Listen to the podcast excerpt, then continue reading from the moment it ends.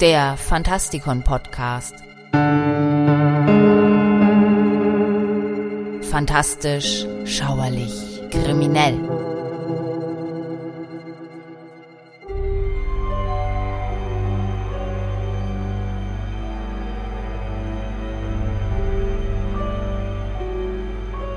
Hallo Freunde draußen an den Radiogeräten. Ich begrüße euch zum Auftakt einer Sendereihe über die Frage nach dem, was Horror eigentlich ist. Im Fantastikon Magazin, das 2014 gegründet wurde und aus dem sich dann der Podcast herausschälte, war dies eine Artikelserie, an der sich viele englischsprachige Autoren und Herausgeber beteiligt hatten. Und weil ich die hervorragenden Texte nicht unter den Tisch fallen lassen wollte, habe ich mich dazu entschlossen, sie jetzt auch als Sendung anzubieten. Das heutige Skript stammt von Richard Gavin und von ihm werden auch die ersten sechs dieser Sendungen stammen. In unserer Rubrik Was ist Horror schrieb er eine kleine Miniserie mit dem Titel Echos aus dem Hades. Der in Ontario, Kanada lebende Richard Gavin ist Autor zahlreicher hochgelobter Werke über Horror und Okkultismus, darunter Channel Wine, Omens und Primal Wood. Seine Sachbücher erscheinen regelmäßig in der Zeitschrift Rue Morgue und in anderen Magazinen. Der Titel der heutigen Sendung lautet Tiefe Schatten und lichte Schrecken.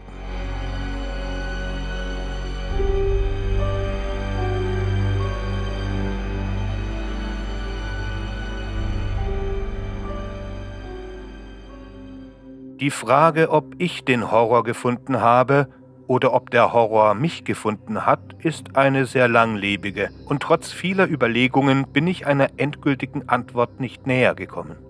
Vielleicht gibt es keine. So oder so hat sich der Horror zweifellos schon früh und mit unauslöschlicher Macht in meine Welt eingeschlichen. Mein Name ist Richard Gavin. Ich bin ein kanadischer Autor von Horrorgeschichten mit übersinnlichem Gehalt, und obwohl dies seit fast zwei Jahrzehnten meine Berufung ist, reicht meine Beziehung zum Horror noch weiter zurück, bis in meine prägenden Jahre. Ich hielt es für das Beste, diese erste Ausgabe von Echos aus dem Hades erst einmal als eine Art Einführung vor diesem Hintergrund und einen Ausblick auf solche Themen zu verwenden. Eine meiner ersten Erinnerungen an Filme ist Todd Brownings Version von Dracula aus dem Jahre 1931.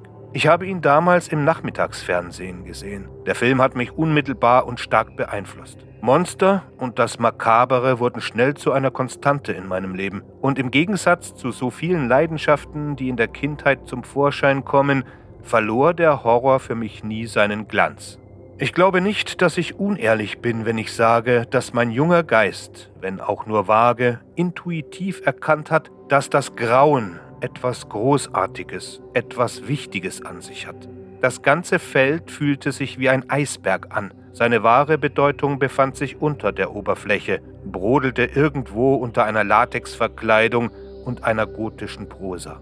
Heute ist der Horror für mich immer noch so wichtig, dass ich das Wort immer mit einer Initiale schreibe, um es von den alltäglichen Empfindungen des Ekels und der Art und Weise des Boulevardjournalismus zu unterscheiden, in der das Gefühl des Grauens mit menschlichen Gräueltaten gleichgesetzt wird. Denn während diese Tragödien der realen Welt eindeutig emotionalen Gehalt haben, lehne ich die Vorstellung ab, dass ein Interesse oder sogar eine Besessenheit für den Horror gleichbedeutend ist mit einer sabbernden Faszination für die unzähligen Grausamkeiten, die Menschen einander, Tieren oder dem Planeten selbst antun. Ich betrachte solche Dinge als Travestie und habe den Begriff des Horrors, ob zu Recht oder nicht, aus jeder Verbindung mit ihnen entfernt. Ich entscheide mich stattdessen dafür, den Begriff des Horrors sowohl als erhöhte emotionale Reaktion als auch als die Reize zu unterscheiden, die ihn hervorrufen. Reize, die künstlerisch, rituell, paranormal, philosophisch oder eine Kombination davon sein können. Als ich mich durch die Adoleszenz bewegte, vertiefte sich mein Interesse am Horror nicht nur, sondern wurde noch vielfältiger.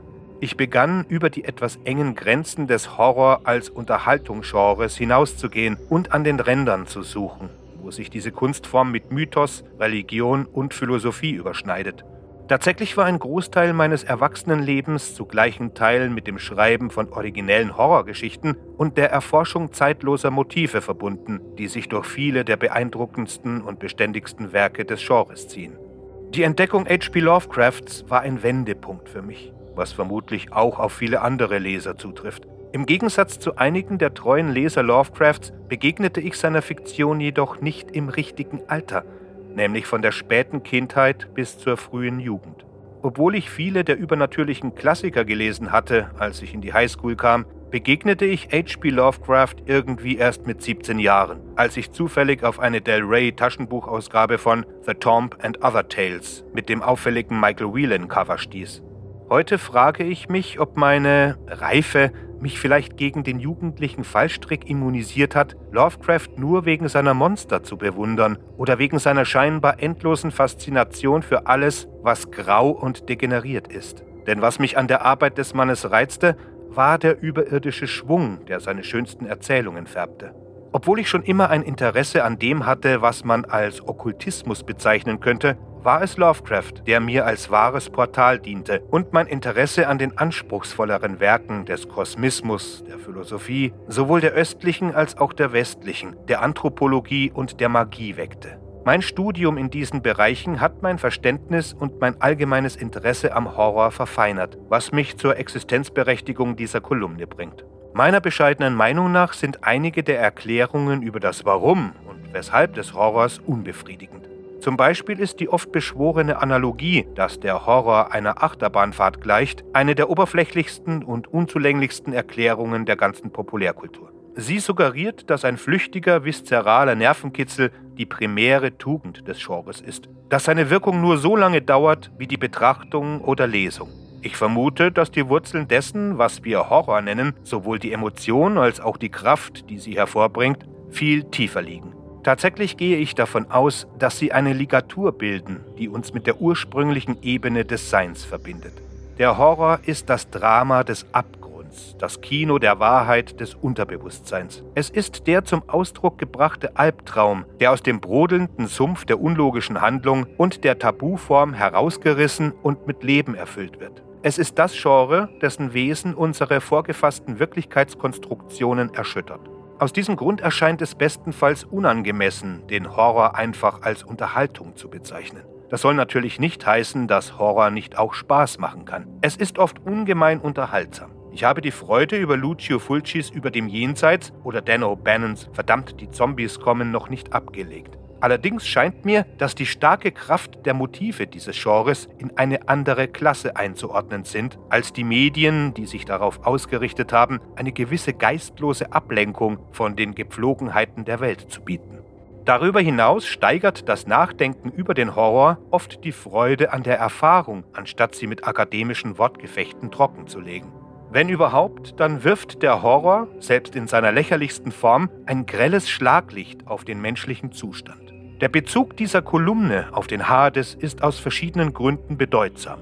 Hades war natürlich der griechische Gott der Unterwelt und auch der Name der Unterwelt selbst. Aber die griechische Unterwelt mit dem christlichen Konzept der Hölle gleichzusetzen, wäre falsch. Für die Griechen war die Unterwelt kein Ort der höllischen Qualen, sondern ein Reich von außerweltlichen Bildern und tiefen Schatten. Sie war die Domäne der Toten, deren fleischlose Schatten sich schnell und seltsam bewegten.